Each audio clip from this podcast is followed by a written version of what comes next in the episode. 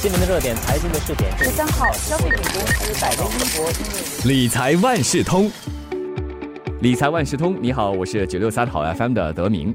富兰克林邓普敦基金集团去年就针对五百多名十八岁到三十五岁的新加坡年轻人进行调查，调查的报告就显示啊，半数的受访者认为应该趁年轻的时候开始投资。不过呢，三分之一的受访者就认为投资让他们感到焦虑，而且难以做出正确的投资选择。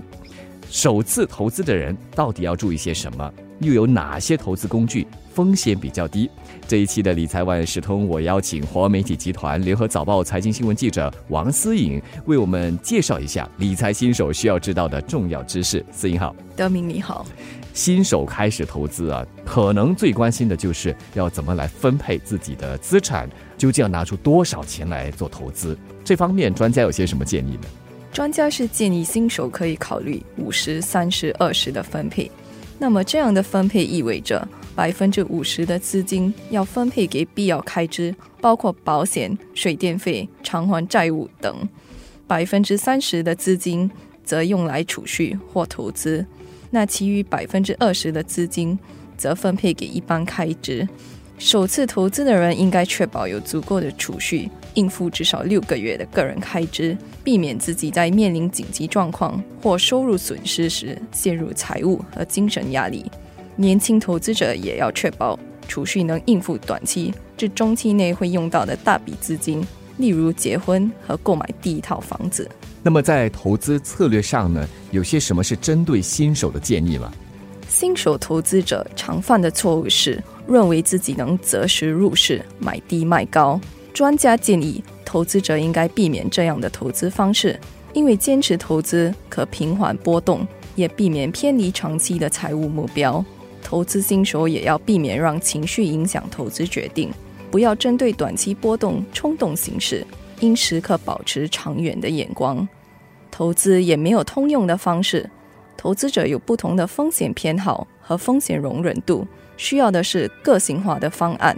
若投资者所做的投资不符合自己能接受的波动或短期的损失，当市场反道而行时，或许会导致自己做出对长期财务健康不利的投资决定。一旦投资者定下了核心的财富计划，除非生活出现根本性的变化，否则不应该改变他们的计划。当投资者做好研究，建立符合风险容忍度和财富目标的投资计划和组合时，应坚持投资计划，因为这可以让投资者在市场经历波动时无需重组投资组合，有信心的度过难关。虽然历史回报无法为未来的表现提供指引。投资者仍然应该参照不同资产类别的历史表现，让自己做出更明智的决定。很明显的，投资者特别是新手，应该根据自己的需求来制定这投资计划。那么，有些什么特别的注意事项吗？首先，投资者要了解自己的财务健康状况，考虑自己是否有预留资金以备不时之需。他们要确保自己有紧急资金，能支撑至少三到六个月的经常开支。投资者也要关注资金流动性，确保自己有流动紧急资金应付突发状况，以免提早终止投资遭受亏损，进而影响他们的财务规划。此外，投资者也要了解自己的预算，也就是可以用来投资的资金。最理想的情况是，用于投资的资金是自己短期或接下来三到五年内不会用到的。那么，在风险容忍度方面也要注意吧。对，投资者也要了解自己的风险容忍度，也就是他们愿意承担的风险或是可以应付的不确定性。风险容忍度会随着投资者的年龄、收入和财务目标改变。财务目标进度和年龄则是评估风险偏好的重要因素。如果投资者的年龄是二十多岁，而且他们还离财务目标有一段距离，他们可以考虑更高风险的投资，因为他们有更长的投资期限。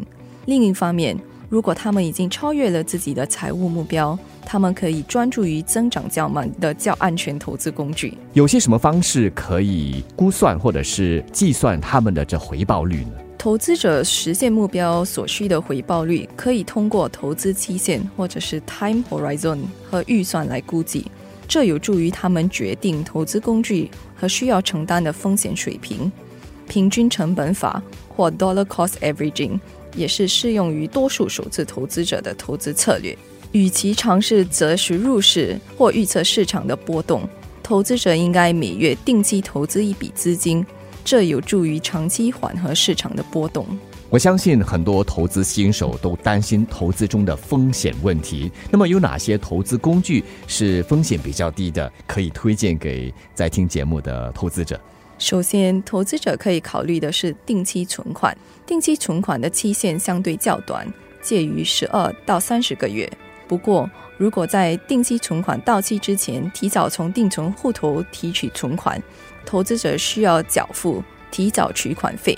有几家银行分别调高了利率，比如说华侨银行十二个月的定期存款利率为二点三八仙，最低存款额是两万元。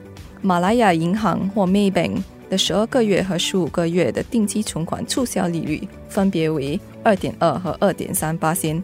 最低存款额为两万元。大华银行也有定期存款促销利率，十二个月定存配套的利率已上调至每年二点六八仙，十个月定存配套的利率则上调至每年二点四八仙。配套利率的有效期至九月三十日。嗯，这些日子以来啊，另外一个很受投资者欢迎的就是新加坡储蓄债券了，简称 SSB 的，对吗？对，九月发行的 SSB 十年平均回报率为二点八八仙，刚推出让投资者认购的十月债券则是二点七五八仙。SSB 提供良好的回报率，且接近零风险，所投入的资金有所担保。而政府每半年会给投资者派发利息，SSB 也没有锁定期，投资者可以自行选择要投资多长的时间，也可以随时赎回。SSB 的门槛也相对较低，最低投资额是五百元。最近我也听说另外一个叫做智能平台现金管理户头，可以给大家再介绍一点吗？好，这个智能平台现金管理户头或所谓的 Cash Management Account 没有锁定期。投资者放入资金之后，每天都能累积利息。比如 s i f i 的 Cash Plus 户头，投资于 Lion Global SGD Money Market Fund 和 Lion Global SGD Enhanced Liquidity Fund SGD Class One Accumulation，预计回报率为一点九八仙。Stashaway 也有类似的户头，称为 Stashaway Simple 的户头。投资于 Lion Global SGD Money Market Fund 和 Lion Global SGD Enhanced Liquidity Fund，预计得到的回报率也是一点九八仙。Endowus 投资于货币市场基金或短期债券的三种 Cashmark 投资组合，每年净收益率则介于二八仙至超过三点五八仙。不过，投资者还是要留意内在风险，因为这些基金有可能附带信用风险或久期风险。